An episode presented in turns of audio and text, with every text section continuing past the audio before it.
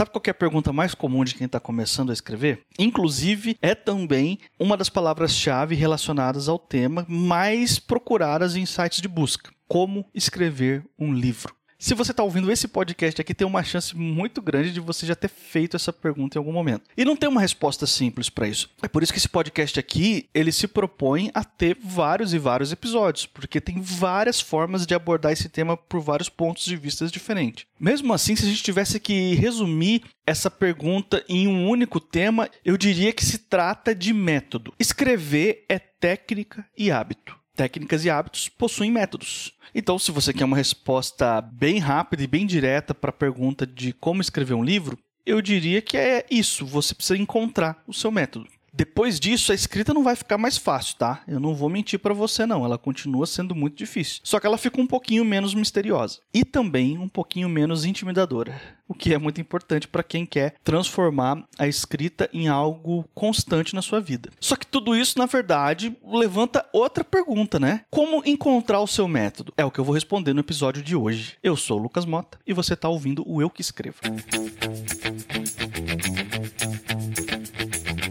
Então acho que esses personagens são, de certa maneira, a gente mesmo, né? Nós não escrevemos para adormecer da casa grande, pelo contrário, para acordá-los dos seus sonos injustos. Porque só escreve quem lê, não, é impossível você começar a escrever assim. Né? É muito perigoso a gente escrever com ironia. Né? Ironia tem que ser entendida como ironia. O escritor verdadeiro não vai atrás do lugar comum, ele procura o que tem de verdade por trás da aparência. Make good art.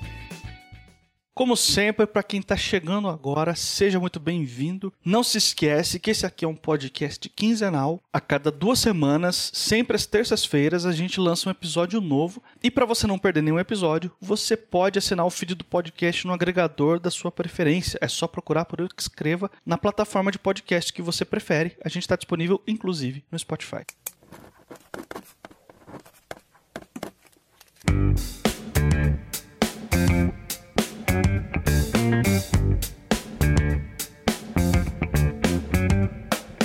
E vamos começar aqui já tratando dessa questão polêmica que eu falei aí rapidinho na abertura do podcast. Eu falei que escrever é técnica e hábito, e eu sei que tem algumas pessoas que vão torcer o nariz para isso. É claro que a escrita é uma forma de arte e você deve escrever com emoção. Mas mesmo que você seja um escritor ou escritora mais intuitivo, que não pense muito nas técnicas na hora de escrever, ainda assim você usa elas. Mesmo não sabendo o nome da técnica, você usa. Não tem como escapar. Eu vou fazer um paralelo aqui para ficar mais fácil de você entender. Eu não sou uma pessoa que entende muito de escultura, mas eu vou usar uma metáfora dentro da escultura, você vai entender o que eu tô falando. Imagina aí o Davi, do Michelangelo, aquela que é uma das esculturas mais famosas do mundo. Imagina o Michelangelo chegando por um pedaço de pedra, eu não sei nem o tipo de pedra que ele usou para esculpir o Davi, mas vamos dizer pedra, só pro exemplo aqui da metáfora. E olhando para aquele bloco de pedra lá e OK, eu vou transformar isso numa escultura, muito legal. E aí imagina ele vários dias, vários dias olhando para aquela pedra, se emocionando e tendo insights e se inspirando da forma que ele acha melhor. E aí depois de muitos dias fazendo isso, o Davi se materializa na frente dele, no lugar daquela pedra. É, não foi assim que ele fez, né? Ele teve que que esculpir. Ele teve que pegar as ferramentas dele, eu não sei o nome das ferramentas que os escultores usam, mas vamos dizer que é martelo e, e formão ou alguma coisa similar, tá? Ele vai lá e tem que bater com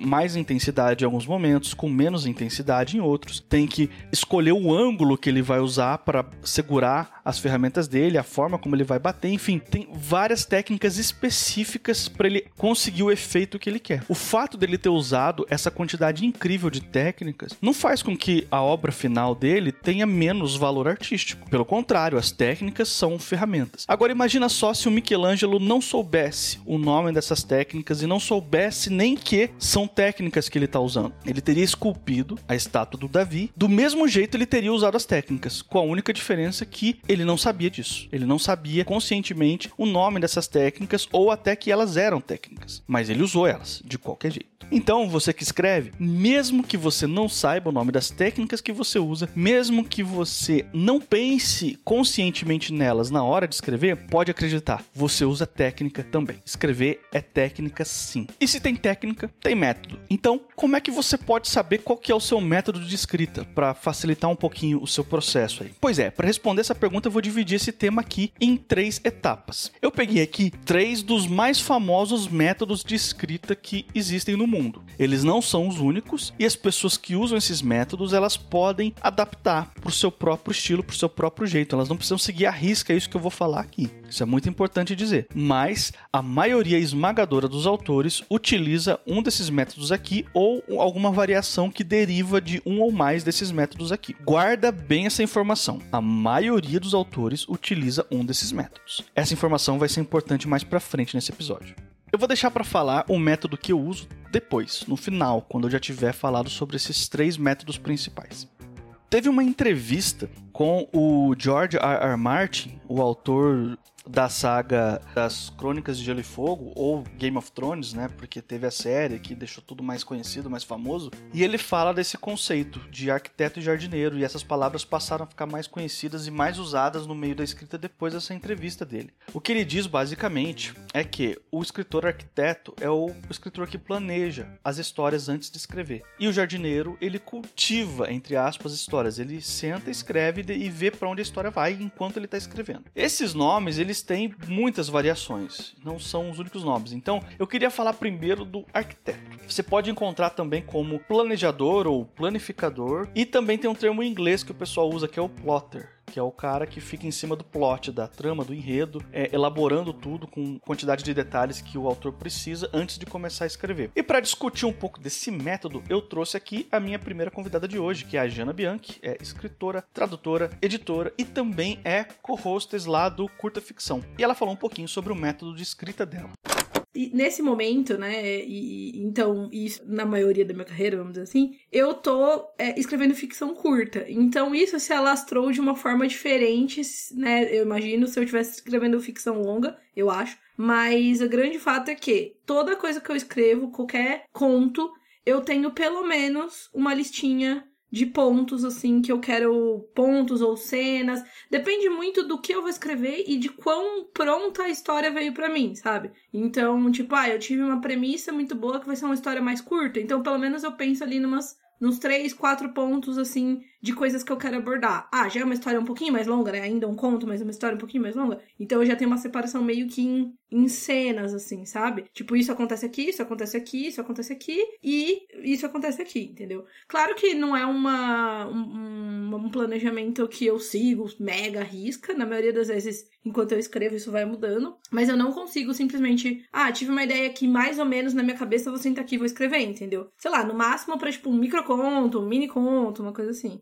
Tem uma técnica que pode estar tá ligada a qualquer um dos métodos que eu vou falar que é a criação de personagens. Você criar e elaborar com mais ou menos detalhes os personagens da sua história antes de você começar a escrever em um arquivo separado. Algumas pessoas fazem isso inclusive durante a escrita, conforme vai tendo necessidade de ter um personagem novo na história, ela pausa a escrita para criar um personagem e depois retoma. Eu perguntei para Jana como ela faz com relação aos personagens por exemplo, agora nesse exato momento eu tô planejando uma novela, né? Que é uma história um pouquinho maior, uma noveleta barra novela, não tenho muita certeza do tamanho que vai, vai ficar. E tem uma tripulação, então tem uma série de personagens e eu queria que eles tivessem algumas características diferentes. Então o que eu fiz não foi ficha nem nada. O que eu fiz foi listar, assim, tipo, numa. Até num Excelzinho, coloquei o nome dos personagens, porque eu tava criando. E aí, assim, ah, o que que eles são? Mais ou menos, tipo, meio que um, uma grande característica central deles, só pra, pra iniciar o desenvolvimento do personagem quando eu comecei a escrever e, tipo, a função deles ali na tripulação, entendeu? Então, é uma coisa bem simples, assim. Eu nunca fui, nem quando eu planejei meu romance e tudo mais, eu nunca fiz grandes construções prévias de personagem, ficha, entrevista, essas coisas eu nunca fiz, assim. Na maioria das vezes eu tenho uma ideia que é quase um, um arquétipo. É tipo, eu já penso num arquétipo sabe? Mais ou menos. Não, não necessariamente da lista básica de arquétipos ali, mas eu penso no arquétipo, ah, esse cara aqui vai ser um cara grandão, meio paternal e muito doce. Pronto, é o meu personagem, entendeu?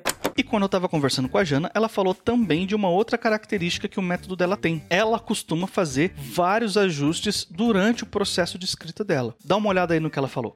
O que acontece mais constantemente é assim, eu planejo, faço ali os tópicos que eu falei que eu quero abordar e tudo mais, e me parece que tá bom pra escrever e tal, que já tá pronto. Aí eu começo a escrever, e às vezes ou eu percebo que tem alguma coisa que tá incoerente, ou eu percebo que tem alguma coisa que, putz, não, eu precisava saber melhor isso daqui, porque senão não, as coisas não vão bater, e aí nessa hora eu preciso ou parar e dar uma replanejada naquela parte, ou naquela parte em diante, ou às vezes o que acontece, eu tenho um, um pequeno momento de putz, eu não sei o que eu vou fazer nesse exato momento aqui. E aí, conforme eu vou escrevendo mesmo, vai se desenrolando, entendeu? Mas com certeza, assim, não é tipo a prova de falhas. Tipo, ah, planejei, agora é só sentar escrevendo, não vou ter mais nenhuma preocupação, nenhum esforço, tipo, de criar a história, sabe? Lembra que eu mencionei que esses métodos eles podem ser uma espécie de mistura também? Você pode encontrar o seu método não seguindo exatamente a risca o que esses métodos dizem em sua essência. Você pode fazer uma mistura alguma adaptação de acordo com a sua necessidade. Foi exatamente isso que a Jana fez, é exatamente isso que a maioria esmagadora dos autores fazem também. Então, embora eu esteja passando aqui para você esse conceito do escritor, planejador ou arquiteto ou plotter, você precisa ter em mente que, mesmo que você se identifique com esse método ou com os outros métodos que eu vou mencionar mais adiante,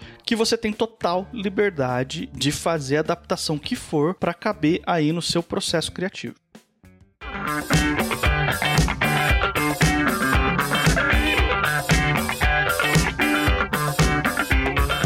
Agora eu queria falar um pouco sobre o escritor jardineiro, que é o escritor que senta e começa a escrever a história e enquanto está escrevendo ele descobre para onde ele vai com aquela história. Esse tipo de escritor também é chamado de improvisador ou, para usar um termo gringo, painter. Para falar um pouquinho sobre isso, eu trouxe aqui o meu amigo Tiago Lee. Ele também é host lá do Curta Ficção, é escritor, autor dos livros O Homem Vazio, A Maldição do Carneiro de Ouro e vários outros trabalhos. E para explicar para a gente sobre o método dele, o Lee escolheu um exemplo prático. Ele falou um pouco sobre o processo criativo do primeiro livro dele, que é o Hacking para a Liberdade. Mas, assim, acho que o, o ouvinte deve saber que jardineiro é aquele que escreve antes e estrutura depois, né? E o, o arquiteto é quem estrutura antes de começar a escrever.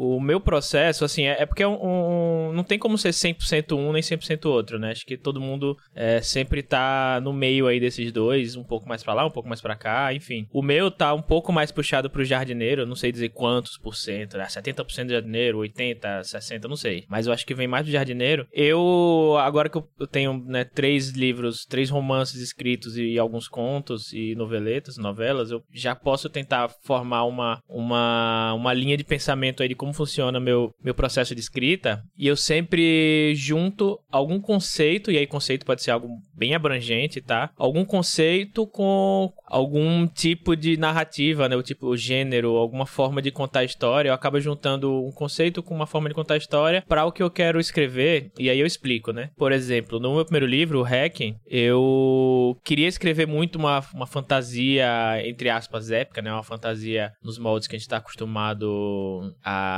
a, ler. E só que eu tava muito empolgado com umas coisas que eu tava lendo. Eu tava estudando sobre flamenco, sim, sobre a, a música, né? E eu tava ouvindo muito um cara chamado Camarón de la Isla, que é um, um, dos caras mais, mais cultuados do flamenco na Espanha e no mundo inteiro. E ele tem uma história muito, muito peculiar que ele era... Ele veio de família pobre, né? De, de, do ritano, né? Que a gente chama aqui de cigano, né? Os, na, na Europa, então família muito pobre, só que a voz dele era, era e a interpretação dele era, era fenomenal. Então ele foi crescendo aí nos tablados de flamenco, no, na, até Madrid, puramente pela garra dele, né, e pelo, pelo trabalho duro, porque ele era pobre, enfim. E ele fez parceria com Paco de Lucia, que é o maior guitarrista de flamenco já ele vindo de família rica, o pai dele era o, era o produtor dele, né, o agente dele, e os dois fizeram uma amizade, assim, duradoura por décadas e gravaram juntos nove discos, assim, a amizade mais improvável, improvável de todos os tempos. O cara pobre, mas assim, com voz, um vozeirão, né, sem igual. E um cara, um, meio que um, um guitarrista super técnico, riquinho. E os dois formaram meio que a- a- uma dupla. Que um era extremamente técnico, o outro extremamente sentimental, né?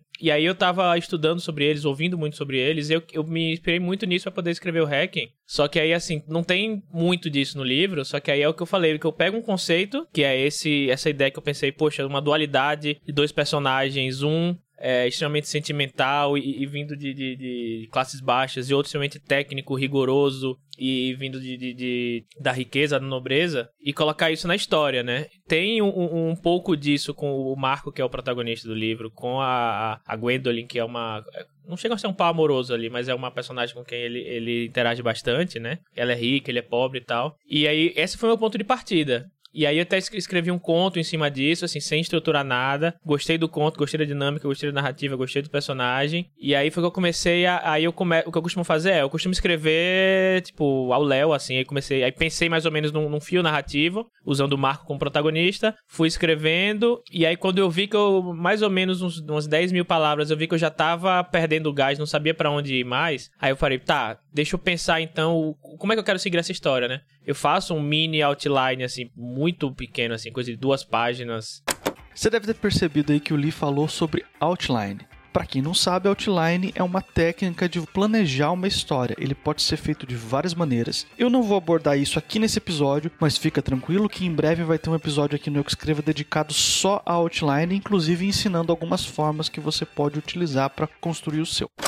Eu faço um mini outline, assim, muito pequeno, assim, coisa de duas páginas. Tipo, meio que dizendo que é como é que eu quero que a história se, eh, se dis- discorra, né? E, e a partir disso, aí daí eu vou escrevendo e escrevo o livro todo. E aí, obviamente, que no meio do caminho eu tenho que parar e, eh, e- e- e alterar um pouco do que eu pensei como outline. E falar, putz, tem que ir pra outro lugar tal. E aí, depois de terminado o livro, que aí eu faço todo aquele esquema, né? Que você para durante um tempo, você manda pros betas, você volta com a, com a mente fresca tal. E aí edita, edita, troca coisa ali, adiciona tal. Até ter o livro pronto, né? Então eu, é, eu parti de um conceito que eu tava muito empolgado com essa ideia do, dessas duas pessoas que, que, que no final das contas tem um pouco da história deles ali, mas não tem nada a ver, assim. Não é a história sobre dois músicos, sabe? É a história sobre um músico e tem um pouco dessa pegada ali, ou seja, é um conceito muito vago e algo e uma- um gênero que eu queria contar que era fantasia.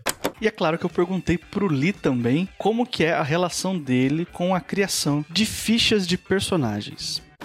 Nunca fiz. E, na verdade, eu já tentei fazer, mas não, não passou do, sei lá, de nome e três linhas de, de personalidade, mas nunca fiz.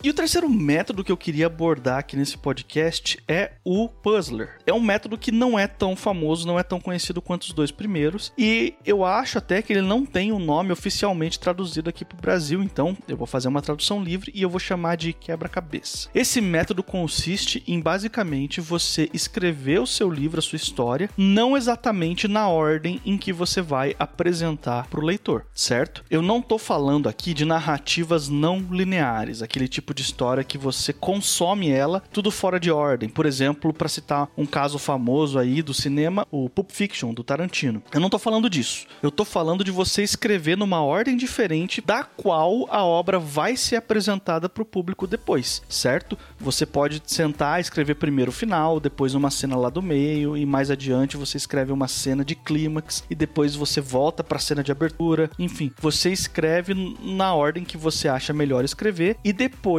você organiza essas cenas, você monta elas, por isso que chama quebra-cabeças, né? Você vai montar como se fosse um quebra-cabeças na ordem em que você quer que o seu leitor leia aquela história. Para falar um pouquinho sobre essa experiência, eu trouxe aqui minha terceira convidada de hoje, que é a Ana Cristina Rodrigues. Ela é escritora e tradutora e também é autora do Atlas Agiográfico de Lugares Imaginados. A Ana é um caso curioso, porque ela não se identifica exatamente como uma puzzler ou uma escritora quebra-cabeças, mas ela utilizou um método muito parecido para escrever esse livro dela que eu acabei de citar, o Atlas Agiográfico. Eu vou deixar ela mesma falar para vocês aí e aí eu acho que vai ficar mais claro.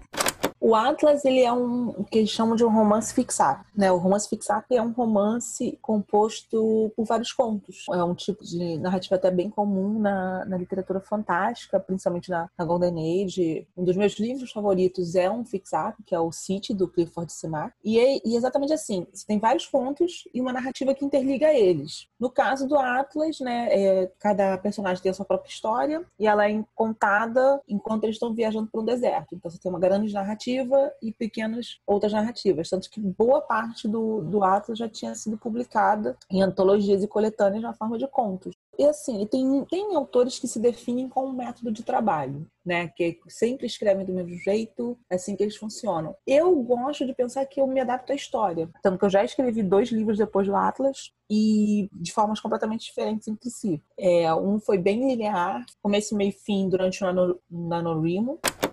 E aqui cabe uma pausa para mais uma explicação. O NaNoWriMo, que a Ana acabou de citar, é um evento que acontece todo ano, mundialmente, e é basicamente uma campanha de escrita. Você pode participar entrando lá no site do NaNoWriMo, e o objetivo é escrever um livro de pelo menos 50 mil palavras em um mês. Geralmente acontece em novembro. Então, é muito comum você eventualmente acabar conhecendo algum autor ou autora que fala exatamente isso que a Ana acabou de falar, que escreveu algum livro durante o NaNoWriMo.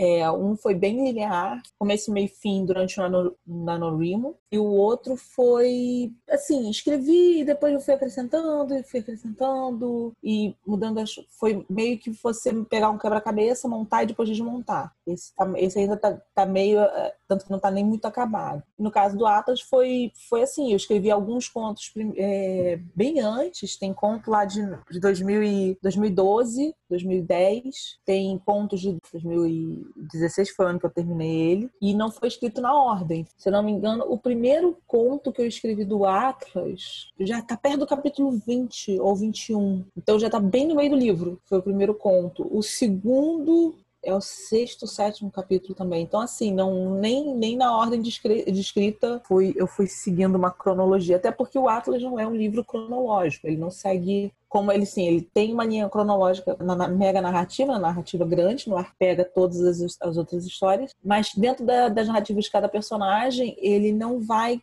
linear, ele vai e volta no tempo. É um quebra-cabeça, né? É um livro quebra-cabeça. Acho que quase todo fix-up é assim. Lembra que eu falei no começo para você guardar aquela informação de que a maioria dos autores derivava de um desses três métodos que eu tô falando aqui? Então, depois disso que a Ana Cristina falou, fica bem claro que é importante sim você ter o seu método, mas também é perfeitamente possível que o seu método seja livre, ou seja, a cada projeto você escolha uma abordagem diferente. E não tem nada de errado com isso. Não precisa se sentir mal caso você não se identifique com nenhum dos três métodos que eu estou abordando aqui nesse episódio. A intenção não é colocar todos os autores e autoras dentro de uma caixinha, é na verdade falar um pouco das possibilidades que existem por aí, para quem sabe facilitar que você encontre aí o seu caminho. Eu prometi que depois de tudo isso eu ia falar também sobre o método que eu utilizo para escrever os meus textos. Se for para me encaixar em uma das três categorias que eu trouxe aqui, eu tô na primeira categoria. Eu sou planejador. Eu não consigo sentar para escrever nada sem planejar pelo menos um pouquinho antes. E o meu nível de planejamento eu considero que é um nível médio para alto, assim, dependendo do projeto, eu sinto a necessidade de planejar muita, muita coisa. Não só a estrutura básica da história, o outline em si, como também eu escrevo fichas de personagens e as minhas fichas de personagens têm também um nível de detalhamento médio para alto. Eu posso não usar tudo que eu planejei, eu me dou a liberdade de improvisar enquanto estou escrevendo, de alterar coisas do meu planejamento, não tem problema nenhum. Mas se eu não planejar, eu fico muito tempo empacado e não consigo produzir com a mesma qualidade. Só que agora eu já falei sobre três métodos, já trouxe aqui três autores experientes para também falar um pouco sobre a sua experiência. Só que eu ainda não respondi a pergunta da abertura do episódio: como encontrar seu método? E Ana Cristina deixou uma dica que ajuda muito a responder essa pergunta. Olha, eu acho que o autor tem que evitar fórmulas prontas, evitar cair na conversa das fórmulas prontas, né? Eu acho que foi uma coisa que eu, que eu demorei um pouco para aprender. E também, geralmente, às vezes, adianta a pessoa falar, você acaba só aprendendo mesmo é, na base da porrada. Não, não, não cair nessa coisa, ah, porque tem o método do jardineiro, eu tenho que ser jardineiro. Pô, às vezes você é urbanista, às vezes você é arquiteto, é um, um arquiteto eco-friendly, sei lá, é rótulo, procurar um rótulo que já existe para tacar na tua testa e se definir por isso pode ser muito frustrante, pode não funcionar e pode fazer você abandonar uma carreira. Então, tenha calma, não vá para o caminho fácil de, de tentar se definir pelo que você vê funcionando para os outros. Saiba que o que funciona para você é o que funciona para você. E paciência, né? Muita paciência. As coisas não acontecem de uma hora para outra, para ninguém. Às vezes você vê um sucesso muito instantâneo, acha que a pessoa começou ontem, na verdade aquela pessoa tá, tá, tá, fora do radar há 20 anos e agora que apareceu. E definição de sucesso é uma coisa muito pessoal. Então defina para você a sua meta, o que você quer com a escrita, você quer contar boas histórias, se você quer atingir um, um público grande. Que a partir do momento que você definir a sua meta, fica mais fácil você saber se você conseguiu ela ou não. Eu trouxe esses três métodos aqui como exemplos no episódio de hoje, mas de uma forma didática, para você saber que eles existem e, e ouvir um pouquinho da experiência de pessoas que já utilizaram esses métodos. Mas você não tem qualquer obrigação de se encaixar perfeitamente em nenhum deles. Eu concordo que é sim um trabalho de tentativa e erro, de você experimentar mesmo. Então, conhecer alguns métodos disponíveis aí é interessante, porque se uma coisa não estiver funcionando para você, você pode tentar de um jeito um pouquinho diferente e ver o que acontece, né? De repente você você acaba descobrindo uma técnica diferente que vai servir melhor para você. O mais importante é não tenha pressa e não se sinta obrigado a se enquadrar em nada. O método certo é o método que funciona para você.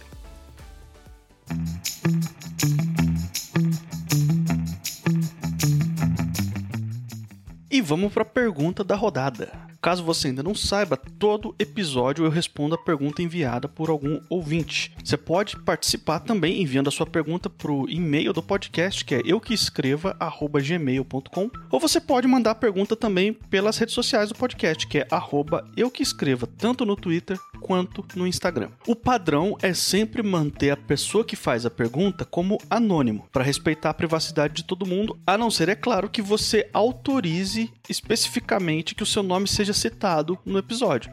E é exatamente esse o caso de hoje. A pergunta foi enviada pelo Vinícius Braga Trombeta, que é inclusive o amigo mais antigo que eu tenho nessa vida. E ele mandou uma pergunta muito interessante e como a proposta aqui do Eu Que Escreva é sempre ser o mais honesto possível com vocês, então tá aqui uma oportunidade interessante da gente falar de um assunto que para algumas pessoas pode ser um pouco tabu, né? A pergunta é, abre aspas, qual o tipo de literatura ou estilo mais rentável? Escreve-se um livro pensando no retorno financeiro do mesmo? Fecha aspas. Bom, na verdade são duas perguntas, né? Ele dividiu a, a colaboração dele aqui em duas perguntas: qual é o tipo de literatura mais rentável? E a segunda seria se é possível escrever um livro pensando no retorno financeiro do mesmo. Eu vou começar pela primeira porque ela é a mais incerta e menos precisa. A gente pode dizer, em linhas gerais, que alguns gêneros literários vendem mais do que outros, mas isso não é regra tem uma série de circunstâncias que podem fazer isso mudar. Em geral, por exemplo, literatura policial costuma vender mais aqui no Brasil do que literatura de fantasia. Mas isso não significa que você não pode encontrar livros de fantasia com grandes tiragens e com grandes públicos aqui no Brasil. Então é muito complicado dizer para você qual que é o tipo de literatura que é mais rentável, que vende mais, que tem mais público. Tudo depende muito de como tá o mercado literário no momento. É uma série de análises que tem que ser feita. O contexto do país também influencia muito para isso. São muitas as variáveis e, embora eu seja escritor profissional já há alguns anos, eu não sou um especialista de marketing. Eu não sei falar para você nas minúcias todos os elementos e todas as variáveis que levam a um tipo de literatura ser mais ou menos vendida. Eu posso até no futuro trazer aqui um convidado ou convidada que entenda mais do assunto para que a gente se aprofunde mais nisso, caso seja do interesse aí dos ouvintes. Então, você que está ouvindo ouvindo o podcast agora, se te interessa saber um pouco mais sobre esse lado mercadológico da literatura, deixa o seu comentário tanto nas redes sociais quanto por e-mail mesmo, em que aí eu vou saber se os ouvintes estão interessados nesse tipo de conteúdo. O que eu posso dizer é que não existe uma regra. A gente sabe que, em geral, romance vende mais do que conto. Entretanto, de vez em quando surgem autores fazendo muito sucesso com contos. A gente sabe que prosa vende mais que poesia. Entretanto, às vezes, autores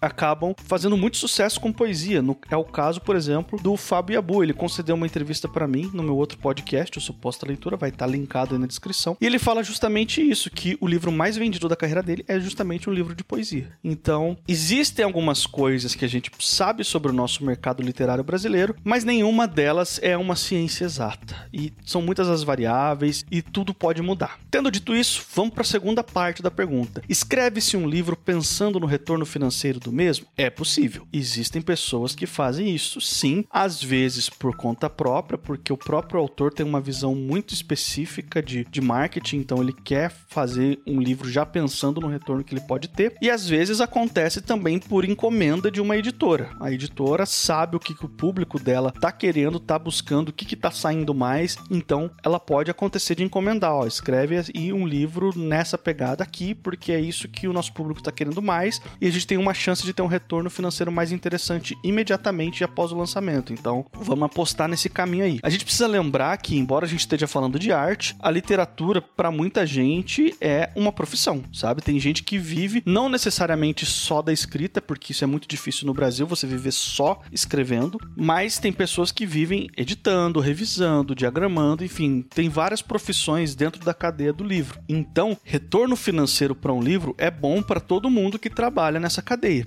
não só para o autor. Algumas pessoas escrevem sim pensando exclusivamente no retorno financeiro. Qual que é a minha recomendação para você? Eu não quero de jeito nenhum que você siga uma carreira dentro da literatura e passe fome. Eu quero que você possa ter uma vida com dignidade aí e sempre poder ter condição de pagar suas contas e se você conseguir fazer isso escrevendo, ótimo, melhor ainda, né? Então, se você tiver a oportunidade de ter acesso a alguma informação ou até uma encomenda de alguma editora, ó, escreve um livro mais nessa linha, assim, e, e, você achar que isso vai trazer um retorno financeiro mais interessante, ok, você é livre para fazer isso. A minha recomendação é: nunca escreva só por causa do dinheiro. Só escreva histórias que você de fato quer contar. Se por um acaso você conseguir conciliar as duas coisas, ah, eu quero muito contar uma história que por um acaso tem um grande apelo comercial. Ótimo está unindo o melhor dos dois mundos, né? Mas só escreva histórias que façam sentido para você enquanto escritor. Essa é a minha recomendação pessoal. Eu sempre faço assim, só escrevo histórias que eu quero contar. Entretanto, se alguém aí que tá ouvindo esse podcast agora por um acaso faz de um jeito diferente, você escreve só pensando mesmo no retorno financeiro, eu não julgo você. Eu só acho que existem formas mais eficazes de se ganhar dinheiro,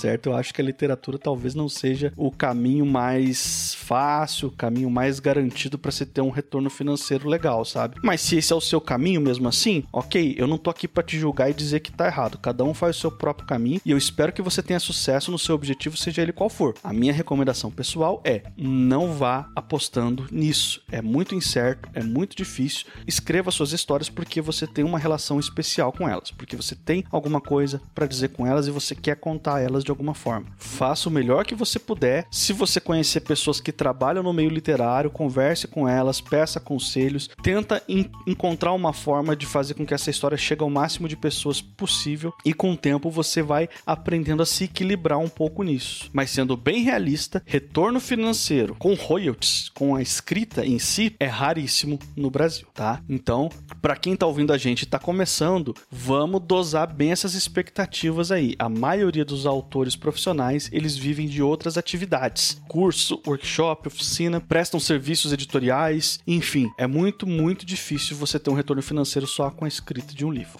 tá bom? Eu sei que é um assunto é um tabu, mas o objetivo aqui não é desanimar você. O objetivo aqui é te dar uma boa dose de de realidade para você saber dosar sua expectativa. Lembra que mais cedo aqui nesse programa, Ana Cristina Rodrigues falou assim: ó, é muito importante você definir qual é o seu objetivo e depois você vai descobrir se você vai ter sucesso ou não e, e qual é o nível de dificuldade para você atingir esse objetivo e atingir esse sucesso. Então, tenha isso em mente quando você for aí decidir o que, que você quer com a sua literatura. Eu espero que eu tenha esclarecido. Por hoje é só. E vocês que escrevam.